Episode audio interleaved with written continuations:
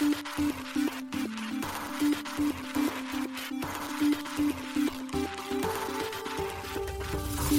しい経済ニュース。この番組では現当社のメディア新しい経済がブロックチェーン仮想通貨フィンテックに関する日々のニュース解説を平日毎日音声コンテンツでお届けしています。そして新しい経済ではブロックチェーン仮想通貨に関するニュース解説記事やインタビュー記事学習記事などのたくさんのコンテンツを掲載しております。ぜひ新しいひらがな経済漢字で検索してメディアもチェックしてください。そして LINE 公式アカウントではメディアの更新情報を配信しております。LINE 公式アカウントにもぜひご登録ください。この番組は株式会社フィナンシェの提供でお送りします。フィナンシェはスポーツチームやエンタメプロジェクト、DAO などのトークンを購入して支援ができる新しいクラウドファンディングサービスです。サッカー J リーグ、野球、バスケなどのプロスポーツチームをはじめ、映画やアイドル、インフルエンサーなど100以上のプロジェクトのトークンがフィナンシェで購入できます。さらにトークン購入者はプロジェクトに応じたキャンペーン参加や NFT などの特典も。ぜひ iOS や Android でフィナンシェのスマホアプリを入れて新たな応援体験を味わってください。あなたの夢がみんなの財産になるフィナンシェ。現当社新しい経済編集部の高橋です。はい、今日は3月9日木曜日です。今日のニュースいきましょう。メルカリでビットコイン購入可能に、メルコインが暗号資産交換業開始。シルバーゲートが銀行業務を生産、事業縮小へ。ジェミナイ、JP モルガンとの提携終了報道を一周。バイナンス NFT マーケット、ポリゴン対応。保険大手アクサの投資部門、フランスでデジタル資産サービス提供のライセンス取得。一つ目のニュースは、メルコインが暗号資産交換業開始というニュースです。フリマアプリメルカリ内でビットコインの売買ができる新サービスが開始されました。メルカリの子会社で暗号資産、ブロックチェーンに関するサービスの企画、開発を行うメルコインが3月9日発表しました。メルコインは昨年6月に暗号資産交換業者の登録を完了しています。今回のサービス開始により、同社は暗号資産交換業を開始することになりました。今回のサービスはメルカリでの売上高や残高、ポイントでビットコインが購入できるとのことです。購入は1円から対応しているといいます。また、アプリ内でビットコインの売却も可能とのことで、売却により得た日本円残高でメルカリにて買い物もできるとのことです。同サービス利用については、メルカリアプリから最短30秒の申し込みをすることで可能になるといいます。ただし、現状で全ユーザーがサービス利用できるわけではなく、段階的に申し込み、利用が可能になるとのことです。新しい経済編集部が広報担当者へ確認を行ったところ、利用可能になるユーザーはランダムで選定され、1ヶ月をめどに対応完了するとのことです。また、アプリでは、マイページから保有ビットコインの評価額や価格変動の確認が可能となっています。なお、今回のサービスは、ライト層を意識したものとなっており、保有ビットコインのビットコイン数は表示されず、日本円の評価額のみが表示されるようになっています。また、メルコインではビットコインの取引規模に応じてカーボンオフセットを行い、暗号資産事業における CO2 排出量を削減する取り組みを実施するとしています。新しい経済編集部は発表当日11時より開始された新サービスの記者向け発表会に参加し、会場にて新サービスについて取材を行いました。なお、発表会には株式会社メルカリの執行委員 CEO、フィンテック兼株式会社メルペイ代表取締役 CEO の山本正俊及び株式会社メルコインの CPO である中村啓太氏が登壇しました。発表では、まず中村氏がブロックチェーン、暗号資産の現状と新サービスについて説明。次に山本氏が登壇し、今回の新サービス開始の事業背景を語りました。中村氏はメルカリが提供する価値の循環のサイクルに暗号資産という新しい価値が追加されたことになりました。メルカリを使っていただいている多くのお客様にこのサービスを提供していくことにより、これまで暗号資産の取り組みに馴染みのなかった。多くの方やユーザーにビットコインをより身近にしていきた。い。新しいテクノロジーを活用した。新しい世界の入り口にメルカリとしてなっていきた。いと考えています。とコメントしました。中村氏はテクノロジーの未来、ブロックチェーンの可能性を信じるメルカリとして国内における暗号資産保有者数が少ないことは課題であるとし、国内の暗号資産保有者の640万口座中370万口座がアクティブとされている中で、インターネットの証券取引口座数は3900万口座であることから、この数は非常に限定的だと説明しました。中村氏によると、メルカリの累計約4800万のユーザー、そしてそのユーザーの年間1兆円に上る売上金が暗号資産領域に入ることになるとのことです。続いて、今回の新サービスについての質疑応答が行われました。新サービスにおいてビットコインの入出庫は現在対応していないとのことです。中村氏は基本的にメルカリ内で取引をして購入したビットコインを売上金に戻して利用することを想定しています。ライト層にまずは使ってもらいたいため、入出庫の検討は進めてはいますが、現時点ではまずメルカリで暗号資産に交換するという体験を優先しましたと説明しています。そしてビットコインの売買については、スプレッドが設定されているといいます。売買ともに1%になるとのことです。また、ビットコイン以外の暗号資産の取り扱いの可能性については、2通貨以上あるとユーザーが混乱するという UX リサーチにて調査結果で出ているとのことで、利用状況やユーザーの声によって検討は進めたいと中村氏は述べています。また、確定申告への対応のため、月間報告書を出す予定とのことでした。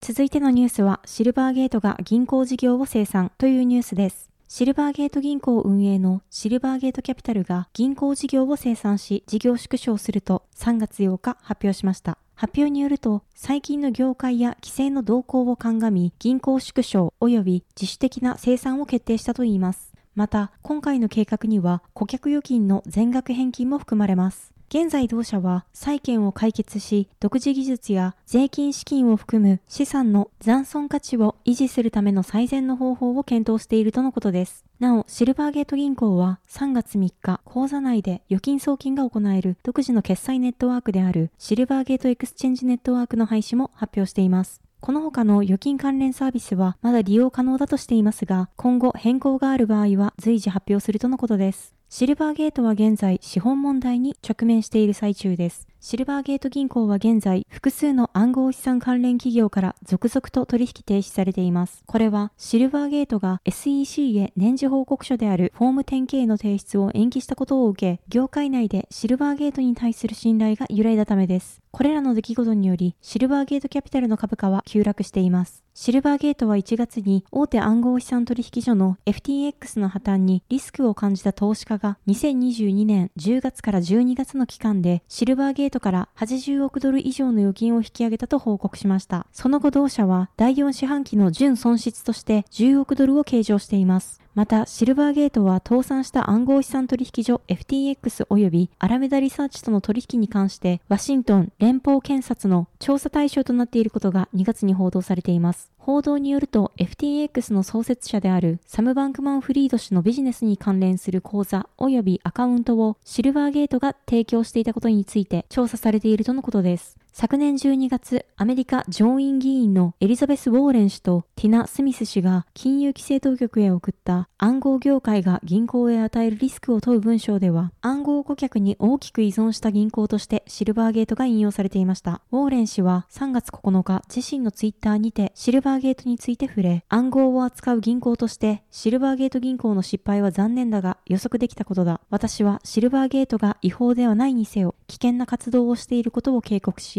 深刻なデューデリジェンスの失敗を指摘した。顧客は救済されなければならないし、規制当局も暗号リスクに対して立ち上がるべきであると述べています。サム・バンクマン・フリード氏がアメリカ検察当局に起訴されて以来、アメリカ議会では暗号資産業界の規制強化の機運が高まっていました。続いてのニュースはアメリカジェミナイ JP モルガンとの提携終了の報道を一周というニュースです。暗号資産取引所運営のアメリカジェミナイは JP モルガンチェイスとの提携が終了するという報道を一周しました。提携終了のニュースはコインデスクによって報じられていました。コインデスクによると事情に詳しい関係者が明かしたといいます。報道後、ジェミナイは3月9日のツイートで、報道に反してジェミナイと JP モルガンの銀行関係はそのままであると述べています。なお、JP モルガンは本件に関してコメントを控えています。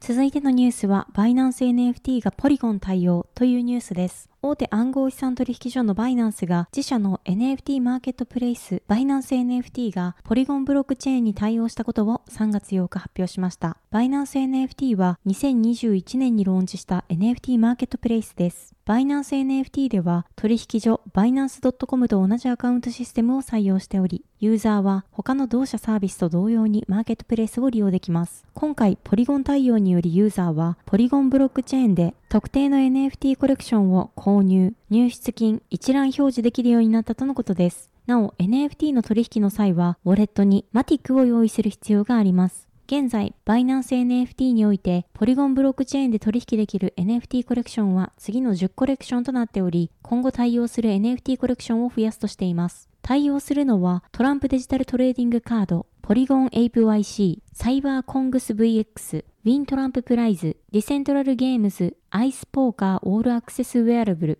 ボクシーズ、クリプトユニコーンズマーケット、スマーフソサエティ、アクセスクリスタル、クリプトユニコーンズランドマーケット、ミッドナイトソサイティファウンダーズアクセスパスです。なお、バイナンス NFT はこれまで BNB スマートチェーンとイーサリアムに対応しており、今回の対応が3チェーン目となります。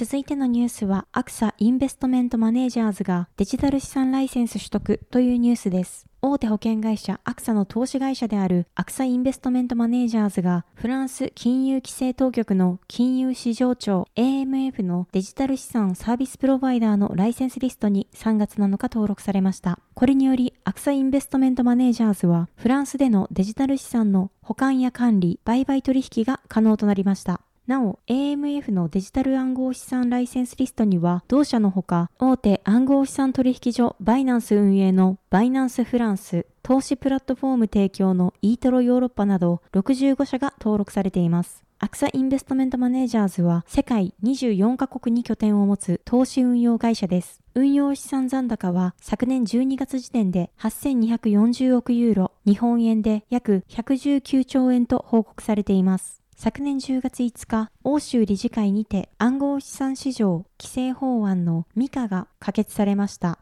ミカは EU の暗号資産サービスプロバイダーに向けて包括的な暗号資産市場規制を示す法案で、早ければ2024年初頭より制定される予定です。この法案が施行されると、国内の DASP 登録手続きがより難しくなります。今回、アクサインベストメントマネージャーズは、この法案の施行前にライセンス登録を果たした格好となりました。なお、フランス中央銀行のフランソワ・ビルロワ・ド・ガロー総裁は、1年の年頭スピーチにて、ミカが施行されるよりも前に、同国でのライセンス制度を強制的なものとしたいとの考えを表明していました。